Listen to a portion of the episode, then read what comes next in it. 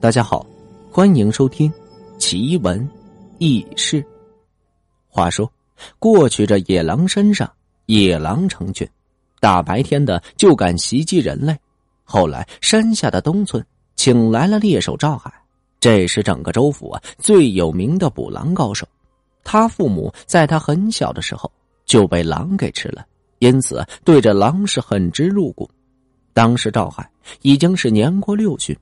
听说野狼一口便答应了下来，他到这东村住了半年，狼山上的狼基本是绝了迹，而赵海呀也是因此金盆洗手，带着妻儿在这村子里定居了下来。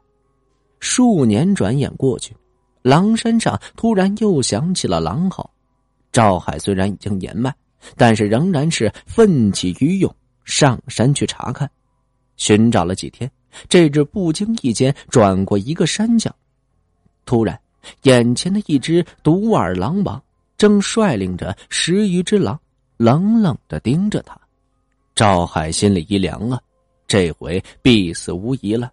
但让他意外的是，尽管其他的狼已经对他做出这攻击的准备，但狼王却是阻止了。虽是死里逃生，赵海却并不乐观。因为他认出那只独耳狼王，数年前他逮了只小狼，割掉了他一只耳朵，让他惨叫，以此诱捕母狼。母狼来后被他打伤，却异样顽强，一直等到小狼逃入草丛，这才认了命。赵海并没有找到那只狼，或者说不屑于找，没想到如今他却成了狼王，竟然率领着狼群回来了。很明显。独耳狼王摆明了是要他也受到丧失亲人的痛苦，否则刚才就会咬死他了。回到家中，赵海忙让妻儿外逃。赵海儿子体弱，却不屑逃跑，妻子也不愿扔下他不管，无奈他只得连夜磨刀，又给这弓箭上弦。只是悲哀的发现，他已经拉不开弓了。很快，这村子里的人便发现。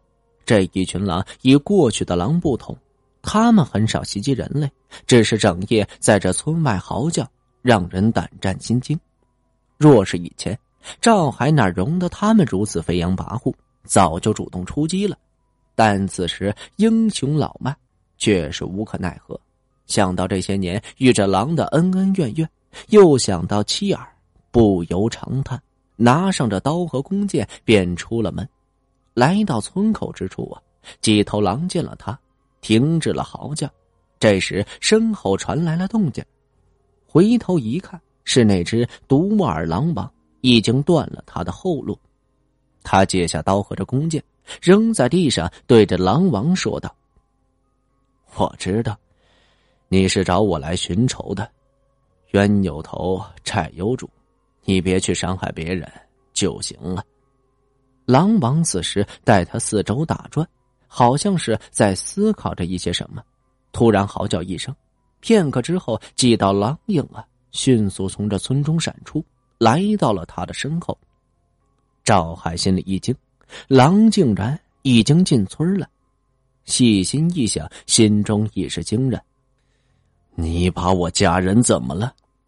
这话一出口，心中却是长叹。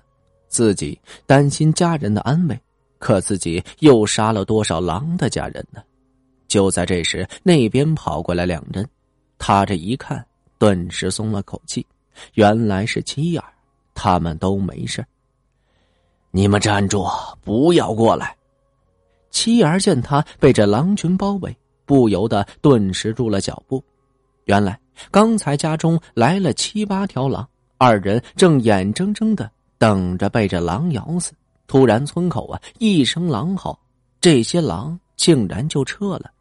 两人猜想，定是赵海在这里，于是便赶了过来。听到妻儿的叙说，赵海颇为意外，对狼王拱手说道：“多谢了，我这命可以放心的给你了。”又嘱咐妻儿说道：“我死之后。”你们绝不能再找这群狼报仇了，狼欠我的，我早已经拿走了。我欠狼的，今日一笔还清。说完之后，捡起地上的刀，便扎进了自己的胸口。在妻儿的哭喊声中，狼王率领着狼群仰天长啸，随即缓缓的退入到黑暗当中。本集播讲完毕。如果您觉得本书播讲的还算是不错的话，欢迎大家进行订阅和打赏。您的打赏是梧桐不断前进和进步的动力。当然了，小伙伴，如果想了解更多关于奇闻异事录的故事，或者您想把您的奇闻异事分享给梧桐的话，欢迎大家点击梧桐的头像私信梧桐，梧桐在私信区等待着您的私信。